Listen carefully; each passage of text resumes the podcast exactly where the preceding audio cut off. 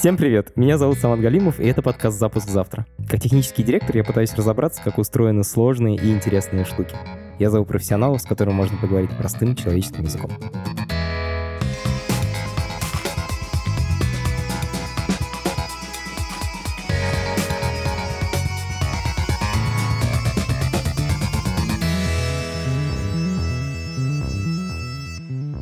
Сегодня, когда я хочу посмотреть фильм, я могу открыть один из стримингов, которые есть в интернете. Netflix, ОККО, Амедиатека, Apple TV+, их огромное количество когда я начинал знакомиться вообще с культурой сериалов там 10-15 лет назад в университете, я хорошо помню, как мне нужно было найти специальный форум, он тогда назывался RootRaker, на нем скачать файлик, потом запустить программу BitTorrent, которая скормить этот файлик, и наконец-то я скачаю один эпизод фильма, который смогу посмотреть. Наш редактор Юля думала, что Torrent Tracker и BitTorrent — это одно и то же. На самом деле это две совершенно разные штуки — Торрент-трекер — это сайт в интернете, на котором люди выкладывают фильмы. А BitTorrent — это технология совершенно магическая, которая позволяет скачать фильмы не с одного центрального сервера, а с тысяч компьютеров таких же обычных пользователей, как и вы. Сегодня я хочу немножко вернуться в прошлое и разобраться, как появлялись торрент-трекеры и на каких технологиях они построены. Это подкаст студии «Либо-либо», и мы его делаем вместе с сервисом онлайн-образования Яндекс Практикум. У Практикума есть курсы по разработке, по анализу данных и по английскому языку. Если вы хотите освоить цифровую профессию, переходите на сайт Яндекс Практикум и учитесь. Вы можете пропускать рекламный позыв мимо ушей, потому что думаете, ну, какой из меня программист? Я вообще другим занимаюсь и не знаю ничего про программирование. Возможно, вы поменяете свое мнение, когда услышите историю одного из выпускников практикума Максима Никитина. Максим не знал, чем хочет заниматься в жизни. И устроился работать таксистом. При этом он был очень классным таксистом, у него был очень высокий рейтинг в Яндекс Такси, и за это ему дали бесплатно пройти курсы в Яндекс Практикуме, где он научился программировать.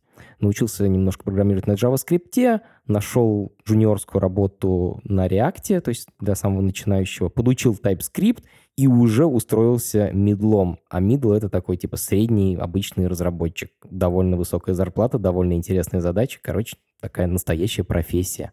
И Максим теперь счастлив заниматься тем, что ему нравится, гораздо больше, чем работать в такси. Он программирует и делает классные сервисы. В общем, это безумная история о том, как быстро может измениться жизнь человека.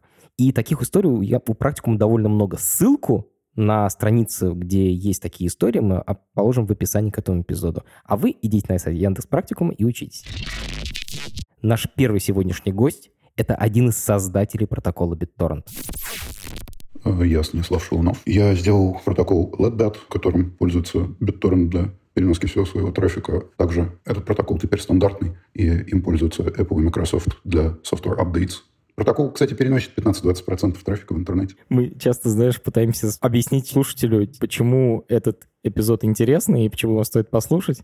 И заход такой, что типа, ну, я написал протокол, который используется для передачи 20% всего трафика в интернете. Неплохой такой флекс. Собственно, мы тебя именно поэтому позвали, что очень интересно поговорить про BitTorrent, про распределенные протоколы.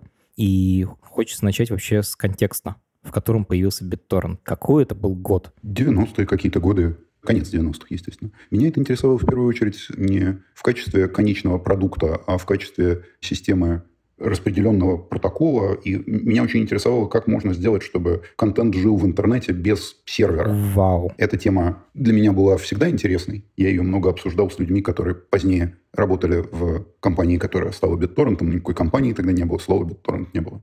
Тут надо, наверное, пояснить, что файлы в интернете обычно распространяются так.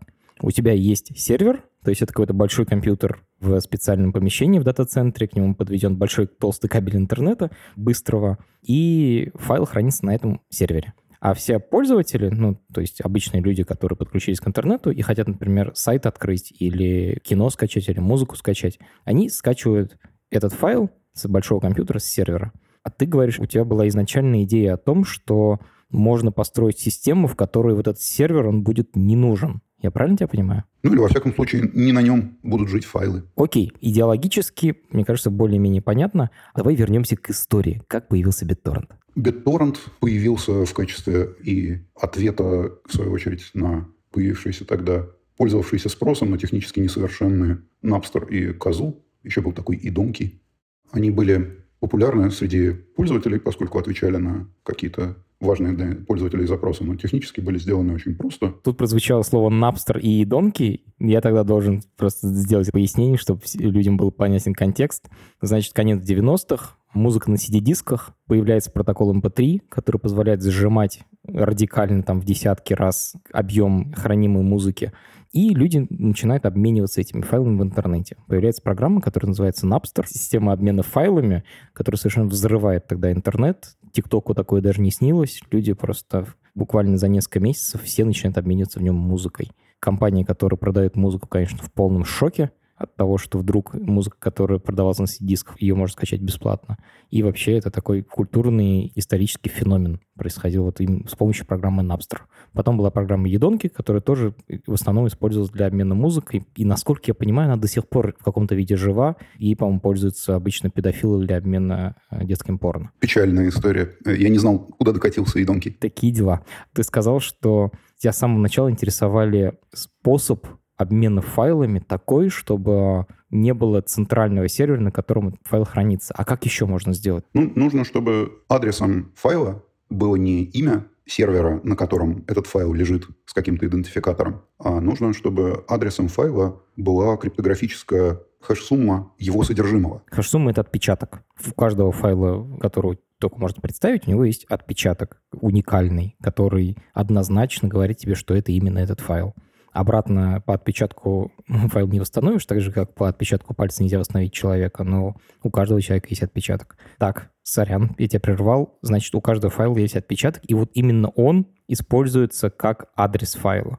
Я тебя правильно понял? Концептуально, да. Это такая главная идея, которая применяется во всех распределенных сетях для того, чтобы можно было получать файл не от какого-то доверенного сервера, а от кого угодно, и знать, что то, что ты получил, это то, что ты хотел. Если в самом названии файла присутствует его идентификация, как всего его содержимого, то тогда делается неважно, откуда ты взял содержимое файла, важно только, что имя у тебя было правильно. Ну, представь себе, что если бы человека можно было, зная его имя, однозначно быть уверенным, что ты имеешь дело именно с тем человеком. С файлами, к счастью, такая ситуация возможна.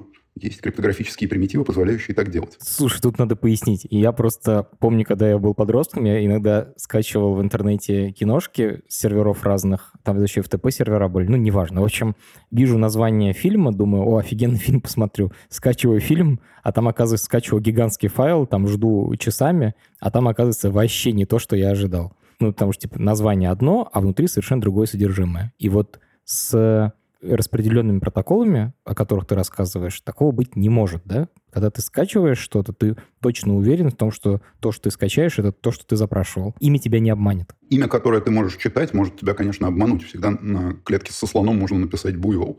Но криптографическая хэш-сумма, которая является адресом, она тебя не обманет. Ты, если получил содержимое файла, соответствующей хэш-суммой, то это именно те байты. Тот же самый файл, который был у всех других людей, которые скачали этот же самый файл. Да, тот же самый файл, на который ссылался тот человек, который дал тебе эту ссылку любым образом. эта гарантия более сильная, чем то, что по URL ты получишь тот же самый файл по адресу в централизованной сети. Угу. Обычный протокол передачи файлов, он обычно как работает? Тебе говорят на сайте yandex.ru slash новый файл .jpg. И вот ты вводишь этот адрес, и ну, все рассчитывают, что когда два разных пользователя вводят один и тот же адрес, то у них одна и та же картинка откроется. И это неписанное правило, ну, типа Яндекс тебе обещает, что так и будет. А тут ты говоришь, мне вот адрес вот с таким отпечатком дайте, и тогда ты точно скачаешь именно тот же самый файл, что и твой товарищ. Угу. Кайф. Про адресацию вроде понятно. То, что адресом файла является такое математическое описание его содержимого.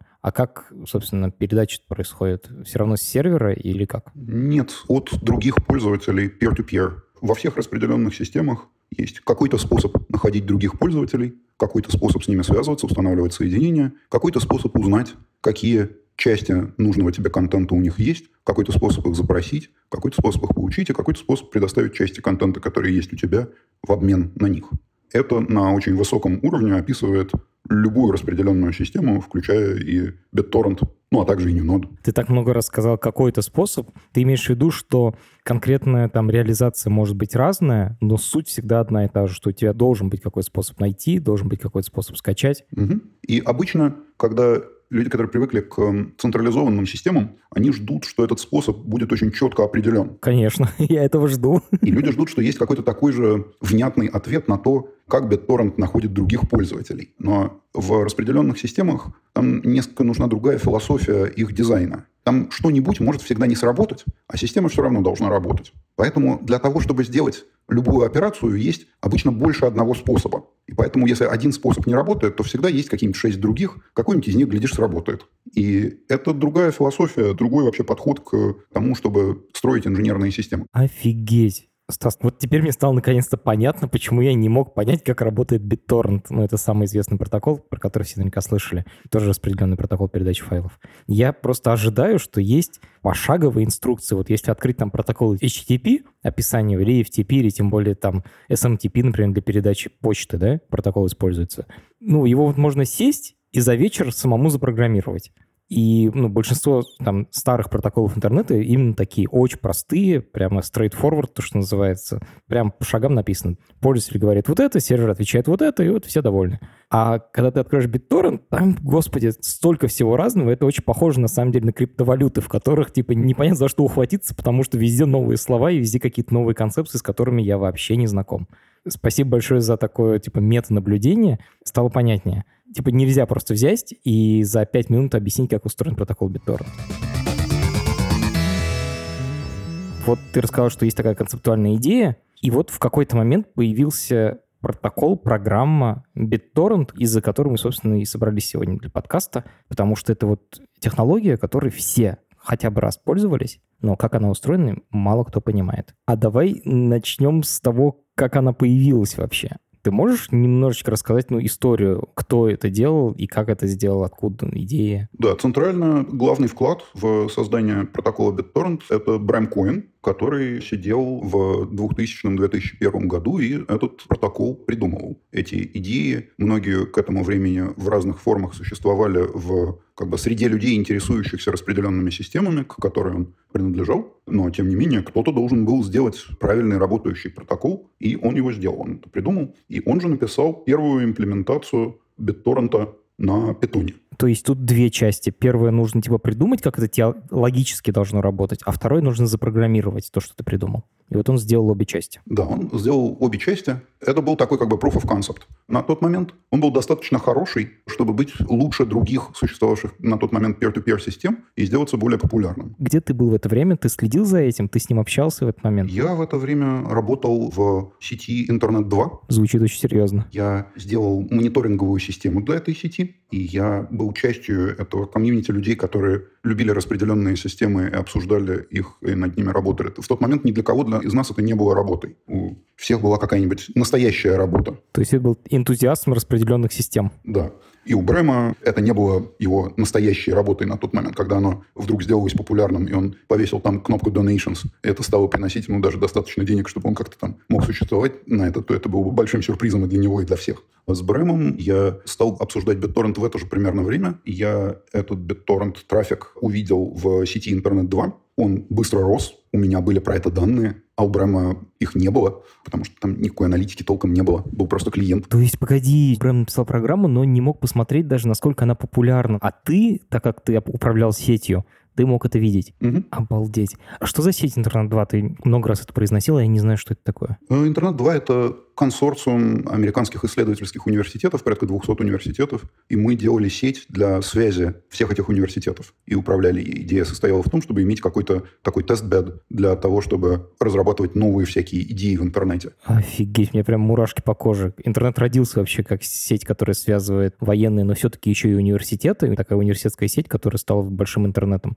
А вы делали такую, получается, копию ну, в смысле, версия 2 реально. Ну, хотели, да, повторить опыт инновации, собрать всяких интересных людей, у которых были какие-то идеи, сделать сеть, опять же, для связи университетов. Теперь расскажи, пожалуйста, какие у тебя отношения происходили с BitTorrent? Ну, типа, ты видишь, что растет трафик, Что дальше? Ты думаешь, м классный проект, тоже буду в нем участвовать или что? Ну, во-первых, в моей сети почему-то какой-то интересный тут BitTorrent, это любопытно. Выясняется, что это человек, там, у нас куча общих знакомых, одна комьюнити. И я занимался в тот момент, кроме прочего, еще идеей quality of service. Quality of service — это чтобы у тебя, условно, Zoom продолжал нормально работать, даже если в соседней комнате кто-то качает гигантскую киношку. Точно. Из этих моих занятий позднее получился протокол LEDBAT, которым стал пользоваться BitTorrent. Этот протокол — это мой главный вклад в BitTorrent. И деплоймент этого протокола привел к взрывному росту количества пользователей, потому что до того, как этот протокол был интегрирован, там, когда кто-нибудь качает киношку, то не только Zoom не работает. Вообще ничего. Да, вообще ничего не работает. Браузить невозможно. И не только у тебя, но еще и у соседей. Вообще у всех на твоей сети сидит. BitTorrent, он крут именно тем, что он настолько мощная штуковина, что она может выжрать любой интернет. Проверить то, насколько у тебя быстрый интернет, круче всего именно с помощью BitTorrent. А что протокол-то делает? В чем его суть? То есть результат понятен, то, что стало возможно пользоваться BitTorrent параллельно с нормальным использованием интернета. Но как он это делает? На таком очень высоком уровне протокол постоянно измеряет задержку в сети, и как только она только-только начинает возрастать, он освобождает место в сети для того трафика, который ее создает. Таким образом, с применением моего этого протокола можно заполнить сеть, но с точки зрения пользователей, которым нужно там Zoom запустить или веб-браузить, мой протокол вообще не видим, незаметно его наличие в сети. Обалдеть. То есть с точки зрения пользователя, меня, протокол супер полезный. Э, раньше я мог или бы качать торрент, либо пользоваться интернетом, а теперь я могу делать это параллельно. Но почему ты сказал, что после внедрения твоего протокола количество пользователей BitTorrent выросло типа очень сильно?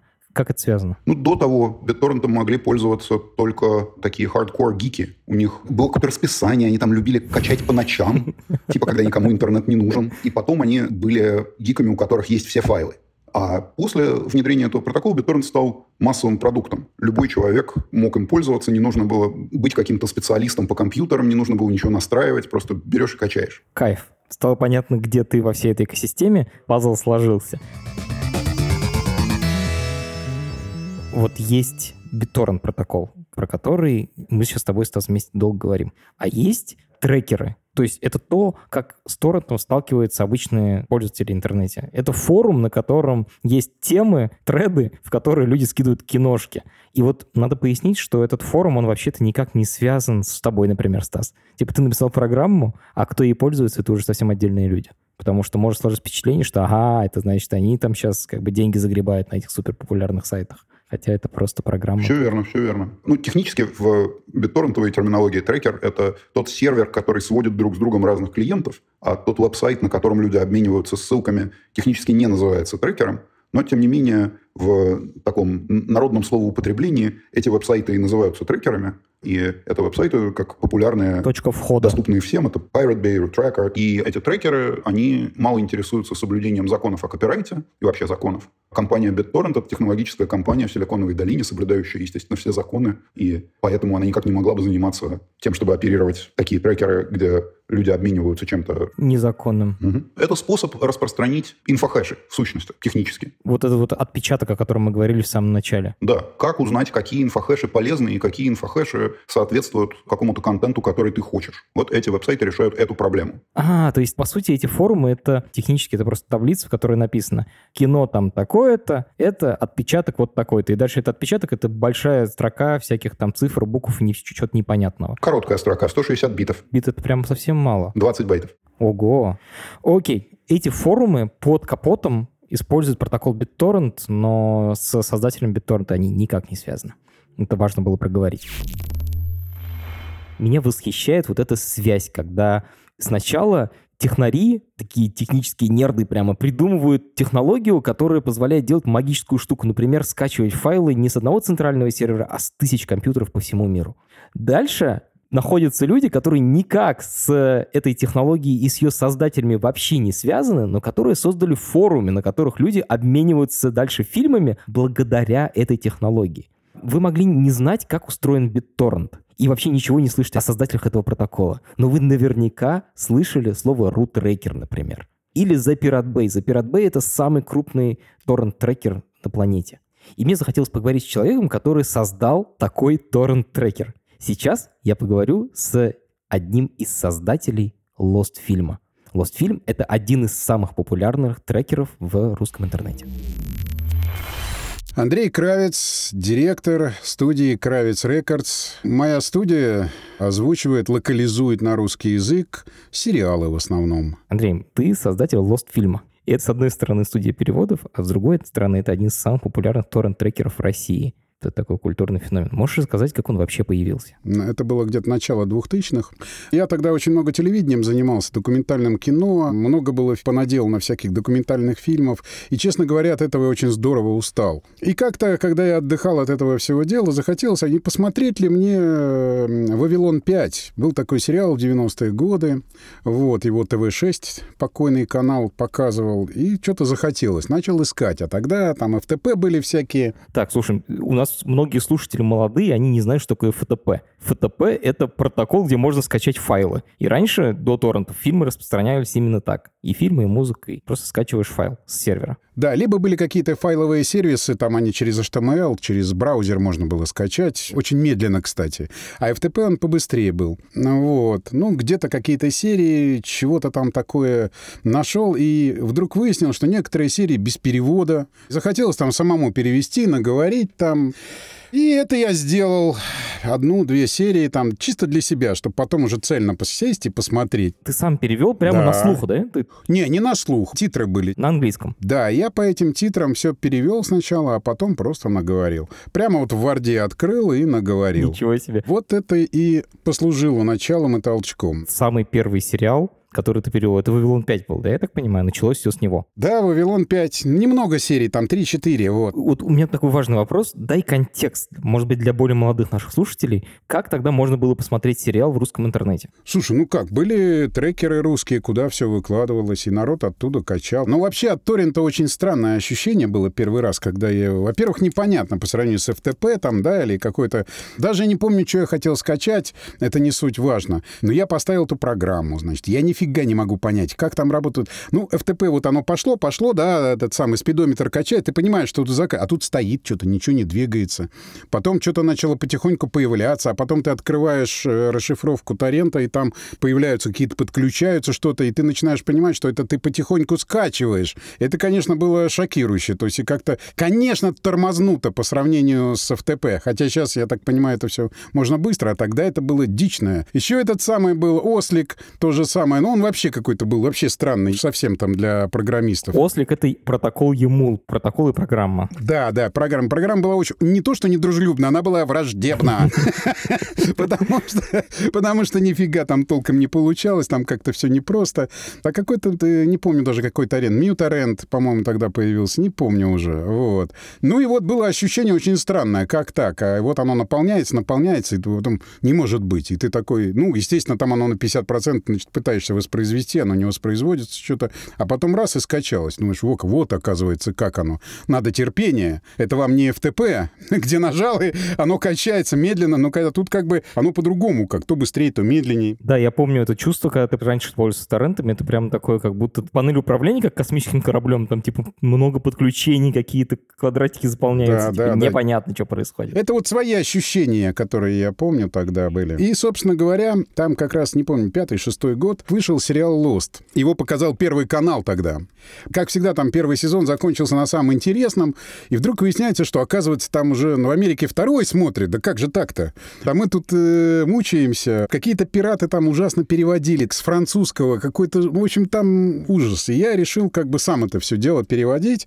Начал э, и озвучивать это все дело. Потом подтянулись переводчики, которые сказали, не мучайся, вот мы будем переводить, начитывай. Я начал начитывать серии, и я начал выкладывать делать звуковые дорожки, серии, и началось. И я думал, а куда мне эти переводы, как народу-то отдавать? Вот. Я на один там трекер, на второй, на сайты Лоста. Один послал меня, один согласился, а давай у нас на форуме, давай, давай. Давай тебе сделаем админом там в этой самой форуме ветка, и ты будешь выкладывать, собственно говоря. Я там заливал на какие-то там, я не помню, есть так сейчас как рапид-шара, типа такие вот. Файлообменники. Да, файлообменники. Но эти файлообменники, все это прекращалось, потому что все все падало. Там скачивание сразу миллионами. Там...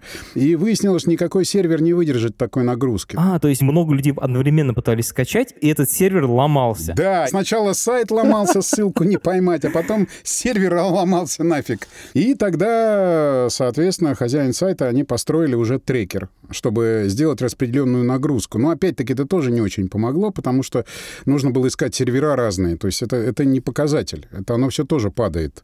Я этим-то не занимался техническими делами, но, как я понимаю, там третий, четвертый, на пятый раз где-то был найден сервер, где, не знаю, где вот, который обеспечил устойчивость уже к вот этому всему ужасу. Ну и вот и понеслось. Скачивание пиратских фильмов в интернете — это, наверное, самое популярное использование протокола BitTorrent. Вы наверняка слышали о нем именно в этом контексте, типа скачать киношку с торрентов. При этом BitTorrent — это такая базовая, очень мощная, очень крутая технология. Стас, вот тут может сложиться впечатление, что вот есть такая супер крутой протокол, который позволяет обмениваться файлами, очень круто, и использовать его практически одни только пираты, короче, люди, которые обмениваются друг с другом какими-то медиафайлами. Это так? Или BitTorrent используется еще для чего-то? BitTorrent еще для чего-то используются. Есть компании, которые используют BitTorrent для распространения своих собственных продуктов. Например? No Starch Press — это издательство в Сан-Франциско. Очень люблю книжки, но все-таки, Стас, это какие-то инди-чуваки, которые делают инди-штуки. Какие-нибудь крупные игроки используют еще торрент-протоколы? Amazon, например. Все S3-бакеты доступны в качестве торрентов. Ничего себе. Это для меня новость. Я не знал об этом. Ну, это такая техническая штука, сложно будет тебе объяснить, я даже не буду пытаться. Ну, видимо, это самый большой пример, если нужно хотеть какую-то большую компанию, которая вот легитимным образом использует BitTorrent протокол для чего-то скучного. На частном уровне мне известно, что большие технологические компании пользуются LEDBAT и зачастую внутри BitTorrent для того, чтобы решать какие-то задачи внутри Data Center. Но это просто люди мне сказали, которые это делали. Я тоже про это читал в Википедии, что Facebook, Twitter, там еще несколько крупных компаний, то есть такие все крупнейшие игроки, что они все используют торрент-протоколы для обмена информацией между серверами внутри дата-центра что это, мол, самый технически удобный способ для э, распределения, например, обновлений. То есть у тебя есть программы, которые надо раскидать на там десятки тысяч серверов, и что вот торренты — это самый удобный способ для этого. Мы уже много работали над этим в компании BitTorrent. И неудивительно, что люди берут эту работу и пользуются ею, когда у них возникает та же самая задача. Они сами на коленке собственные вещи пишут. Стас, я еще слышал про то, что Apple использует его для software updates. Неужто, когда у меня операционная система обновляется на Маке, или в айфоне, нет, в айфоне вряд ли, конечно, но вот когда на Mac обновляется операционная система, она, она тоже использует протокол BitTorrent? Нет, она использует протокол LEDBAT, мой протокол, но без BitTorrent. Она использует стандартную версию протокола LEDBAT, которую я стандартизировал. И Mac, и iPhone, конечно, когда скачивают софтвер апдейты, скачивают их по моему протоколу. Правильно ли я понял, что речь идет о том, что они скачивают информацию с сервера, а твой протокол, он помогает не сломать при этом опыт пользования интернетом. То есть у меня сейчас могут в фоне загружаться обновления на компьютер, но при этом я с тобой спокойно разговариваю. В этом суть LEDBET? Или LEDBET, он все-таки распределенный? LEDBET сам по себе, э, он не распределенный, это просто транспортный протокол. И Apple им пользуется для скачивания с э, традиционной инфраструктуры. Стив Джобс этого хотел по крайней мере, насколько я понимаю, с 2003, может быть, года, он заметил, что когда скачиваются апдейты, ничего не работает, его это возмущало, и он наорал на всех, как у него было принято, чтобы они это починили, а люди ему сказали, что это в данный момент невозможно. Тогда он сказал, что когда станет возможно, чтобы они это сделали. Когда я опубликовал LabBet, то ко мне сразу подошел один мой знакомый из Apple, и мне рассказал эту историю и сказал, что они хотят этим пользоваться как можно скорее. Офигеть, вот эта история. То, что вашим протоколом пользуются Apple и Amazon, это, безусловно, подтверждение того, что вы сделали очень крутую штуку, очень полезную. Но BitTorrent — это протокол открытый, он open source, им может пользоваться любой человек совершенно бесплатно, вам никаких денег за это не платя. Так на чем зарабатывает компания, которая занимается развитием этого протокола? Я не понимаю. Главным из, э, у BitTorrent было три линии бизнеса. Из них успешной была только одна. Успешная линия бизнеса – это был показ рекламы в клиенте. У нас был самый популярный клиент – и этот клиент показывал рекламу. Господи. Безуспешными линиями бизнеса была продажа контента, э, был BitTorrent Store. Это было фундаментальное начинание, где был доступен весь контент, который можно было там купить и скачать по BitTorrent. С огромными фанфарами этот BitTorrent Store был запущен. И все мы собрались вокруг аналитической системы. Все лучшие издания New York Times, Wall Street Journal, все по списку, все про нас написали на первой странице. Типа, будущее медиа изменилось. Да, да, да, полностью. И BitTorrent goes legit. В первый день мы на этом заработали 13 долларов, но позднее выяснилось, что президент компании потратил эти 13 долларов, наш бизнес-человек тихо и сапой что-то там купил. Это лучшая история просто. Это правда. В общем, э, это никуда не пошло, потому что целевая аудитория была совершенно не та. Люди, привыкшие скачивать бесплатно, почему-то не хотели за раздутую цену, по которой был доступен там контент из-за того, что нам все эти правообладатели лицензировали на плохих условиях, э, ничего у нас скачивать, когда могли скачать то же самое на Pirate Bay бесплатно. Тем более, что у них уже клиент даже запущен, как бы, come on. То есть они уже пользуются торрент-трекерами. Да-да. Обалдеть. Нашли кому пытаться продать песню за 15 долларов. Вот. Другое же направление бизнеса было делать распределенный CDN. Он назывался BitTorrent DNA. CDN — это Content Delivery Network. Это обычно много серверов по всему миру, которые быстро позволяют скачать тебе контент. У любой крупной компании, например, у Netflix или у Google или у YouTube, у них у всех есть CDN, то есть фермы серверов рядом с пользователем, чтобы быстро скачивать с этих серверов файлики, например, киношки. Распределенный CDN — это когда у тебя нет фермы серверов, а есть, например, твой компьютер пользователя, который участвует в передаче файлов. Тогда еще не было мобильных устройств, и ничего нельзя было сделать в JavaScript. Для всего нужно было скачивать клиента. И поэтому для ускорения веб-сайта с помощью DNA нужно было, чтобы пользователи этого веб-сайта скачали нашего BitTorrent DNA клиента. И это было камнем преткновения, никто не хотел его, конечно, скачивать, и никто не хотел, главное, своих пользователей заставлять его скачивать. Значит, основной способ заработка у ребят, которые сделали протокол BitTorrent и программу BitTorrent, была тупо показ рекламы внутри этой самой программы. Знаешь, Стас, каждый раз, когда мы делаем эпизод про что угодно, оказывается, что все это крутится на интернет-рекламе. И вот еще раз — Окей, на этом вы зарабатывали. Вторая вещь, которую вы пытались зарабатывать, это магазин медиа-контента кино. Очевидно, что это не заработало, хотя я сейчас так говорю, легко как бы задним числом говорить, но люди, которые скачали программу BitTorrent, они не стали покупать за деньги фильмы. И третий способ заработать это был ускорение сайтов. У вас есть большой файл на сайте, вы его скачиваете не с сайта, а с помощью протокола BitTorrent, но для этого надо было установить программу специальную, маленькую. И вот установка этой программы — это такой дополнительный шаг, из-за которого эта технология не взлетела. Удивительная ситуация. Создаешь протокол, которым пользуется половина интернета, а денег на этом совсем не зарабатываешь. Казалось бы, вот есть люди, которые на основе этого протокола создали торрент-трекеры, то есть сайты, на которых люди обмениваются фильмами. Уж они-то, наверное, заработают, но нет, и там никаких денег нет. Интересно, что ни Стас, который придумал протокол и разрабатывал его, ни Андрей, который был основоположником Lost фильма, не делали это ради денег. Они это делали просто потому, что им это очень нравилось. И Андрей, например, так увлекся озвучкой, что это стало его основной профессией. Стояла задача э, все выкладывать бесплатно для всех. Были спонсоры, которые оплачивали актеров там и так далее, потому что я все не мог оплатить.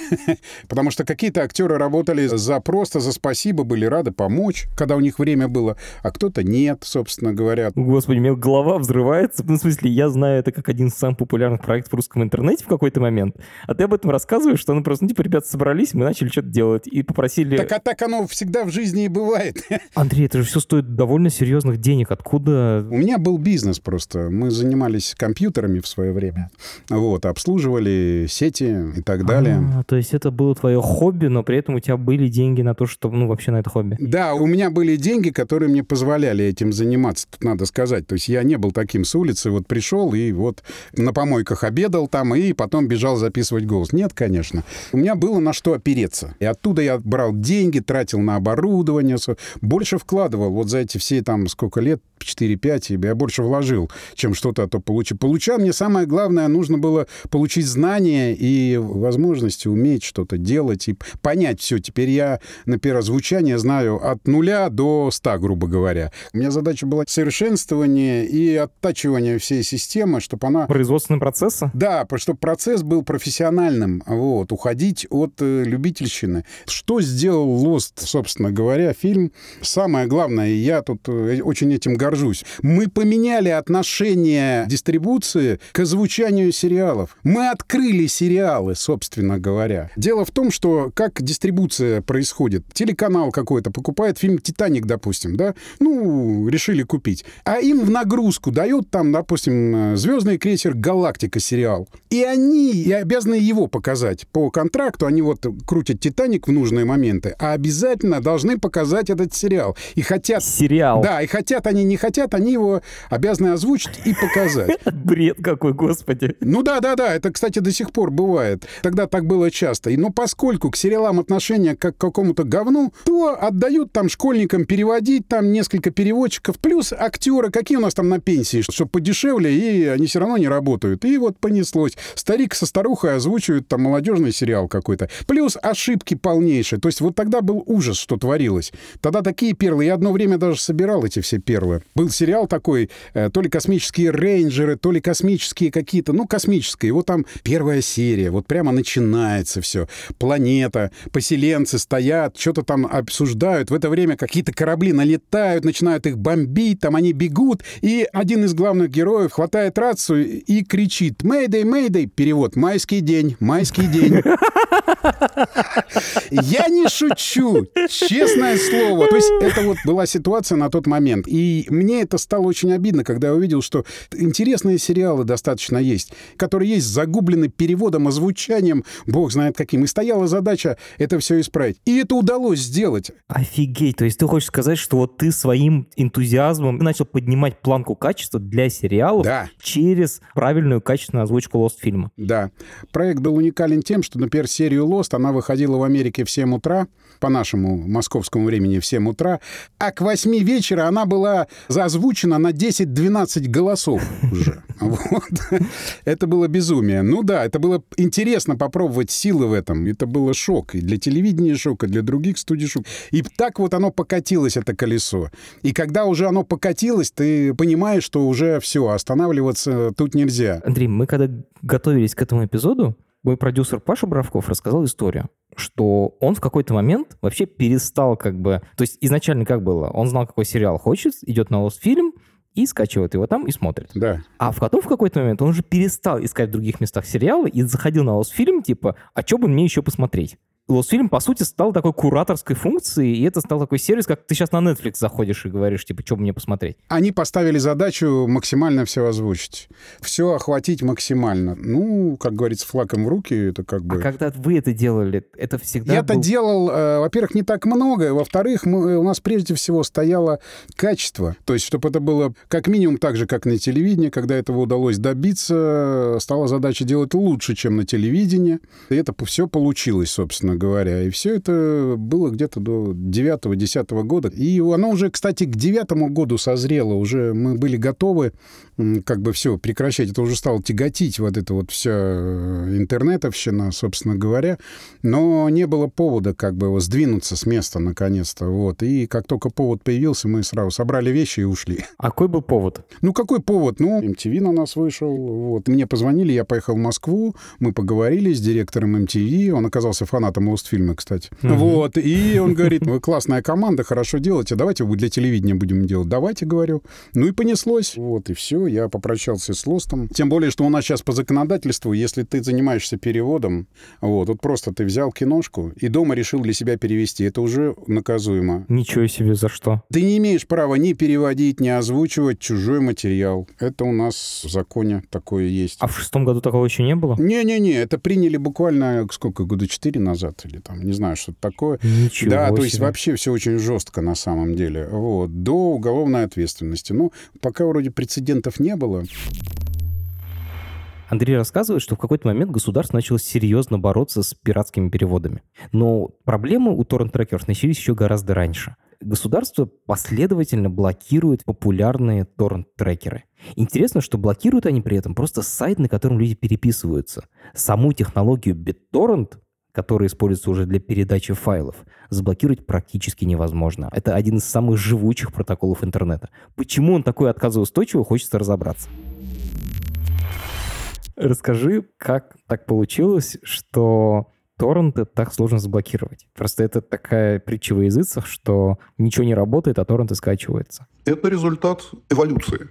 Когда торренты появились, то сразу же после их появления появились сетевые администраторы, которые хотели их куда-нибудь убрать. Э, начали там блокировать какие-нибудь порты, которыми пользовался BitTorrent, начинали искать всякие там protocol signatures э, и так далее. И BitTorrent, он вырос э, в этой борьбе с попытками его заблокировать. Мы в 2007-2008 году прошли через историю блокировок BitTorrent Sandvine. Что такое Sandvine? Sandvine — это компания, которая делает такие ящики для трафик-менеджмента. Это компания, которая гораздо больше маленького BitTorrent, и они, в частности, продавали свои ящики Comcast. Comcast — это крупнейший американский провайдер, типа МГТС русского или Ростелеком. И Comcast этими ящиками пользовался для того, чтобы какие-то не очень понятные нам на тот момент делать вещи с BitTorrent. Вроде бы они его не блокировали, но, с другой стороны, и работать тоже не давали. А что они делали? Зачем это делали? Ты понял в результате? Да, я даже подружился со всеми этими людьми в итоге. Они перестали блокировать BitTorrent, э, особенно после того, как мы их победили.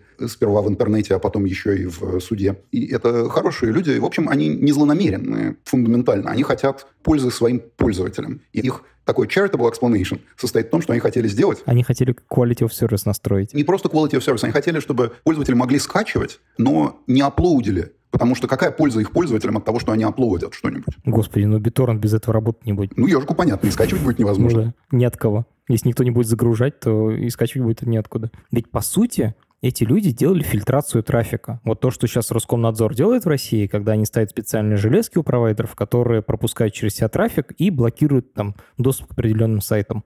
Comcast в 2000-е годы делал ровно то же самое, просто он блокировал не сайты Навального, а блокировал торренты целиком в том или ином виде. И вам приходилось придумывать способы обхода этих блокировок. Я правильно понял суть происходящего? Да. Офигеть. И то, что сейчас торрент сложно так заблокировать, это как раз последствия того, что тогда у вас был реально оппонент, который как раз именно это и делал, и вы ровно с ним и боролись. Ну, была прорва таких оппонентов. Кто только не попробовал приложить руку к блокировкам BitTorrent. BitTorrent прошел через многие поколения эволюции, через которые централизованные протоколы никогда не проходили. Если кто-нибудь захочет заблокировать HTTP, то никаких проблем у него не будет. Он заблокирует порт 80, и на этом все кончается. О, у меня просто чувство, что я прикоснулся к какой-то истории интернета, какой-то прям очень круто. Сегодняшний эпизод получился не только технический, мы разобрались, как устроен протокол BitTorrent, который прокачивает, простите, 20% трафика во всем интернете, но и такой исторический. Мы поговорили об истории интернет-протоколов и Рунета. При этом очень приятно, что гости наши не закончили свою карьеру вот этим таким одним славным днем. Андрей продолжает развиваться в озвучках. Его студия, сотрудничая с СТС, с медиатекой, он занимался озвучкой, официальной русской озвучкой сериала «Игра престолов». Стас продолжает заниматься распределенными сетями, распределенными протоколами. Он, например, был одним из создателей мессенджера FireChat. Это мессенджер, который работает без интернета, и его использовали во время протестов в Гонконге, во время революции зонтиков, например. Сейчас он работает над протоколом и проектом NewNode, который позволяет обходить блокировки сайтов. Мы, например, в «Медузе» использовали этот протокол для обхода блокировок в Казахстане, в мобильном нашем приложении. Я уже говорил это, но и Стас, и Андрей делали эти вещи, которые мы обсуждаем в основном почти весь эпизод, вот эту историю славную, на голом энтузиазме, без особых денег. Классно, что сейчас они продолжают развиваться в своих областях и, кажется, уже начали нормально зарабатывать финальный сразу вопрос, который я задаю всем гостям. Посоветуй, пожалуйста, какую-нибудь книжку или статью, или, может быть, есть даже какое-то выступление чье-то, в котором можно послушать или почитать про распределенные протоколы. Мне неизвестно никаких хороших источников информации на, про практически работающие распределенные протоколы. Для нас это является некоторой такой проблемой. Этому нигде не учат. И когда мы нанимаем людей, в BitTorrent, например, мы нанимали людей, которые написали свой клиент BitTorrent. Такая была стандартная квалификация для э, человека. Довольно высокие требования, я скажу, к работе. Это же довольно сложно. В смысле, ну, надо разобраться на очень глубоком уровне. Но это был не единственный путь. Но если кто написал, то это как бы сильно привлекало к такому человеку внимание. Это известная проблема. Никто толком не умеет работать с распределенными системами то небольшое количество людей, которые умеют, занимаются созданием своих распределенных систем вместо того, чтобы о них книжки писать. Слушай, это прям офигенная информация, я про это ничего не знал. И, друзья, если вам понравилась тема распределенных систем, изучайте, разбирайтесь и пишите Стасу. Ссылку на Стаса положу в описании к этому эпизоду. Да, мы всегда ищем программистов. Стас, спасибо тебе огромное. Очень интересно было поговорить с тобой. Всегда рад. Я гостей спрашиваю порекомендовать книжку или телеграм-канал, или подкаст, ну, в общем, что-то, что они сейчас читают, а тебя я прошу порекомендовать три сериала, которые ты рекомендуешь посмотреть нашим слушателям. Во-первых, посмотрите «Звездный крейсер Галактика». Это хороший сериал, действительно. Так, номер один. Сериал «Эврика» достаточно хороший, по-моему, уже официально сделали, и достаточно неплохо. Ну и актуальный сейчас для как бы нынешней ситуации сериал «Визитеры», который мы дублировали по ТНТ или СТС, я не помню уже. Круто. Спасибо тебе огромное, Андрей, что нашел время поговорить. Было очень интересно. Пожалуйста. Всего доброго. Это подкаст студии «Либо-либо», и мы его сделали вместе с сервисом онлайн-образования Яндекс Практикум. Над подкастом работали редактор Юлия Яковлев, младший редактор Ира Хант, продюсер Павел Боровков, звукорежиссер Нина Мамотина. За джингл спасибо Алексею Зеленскому.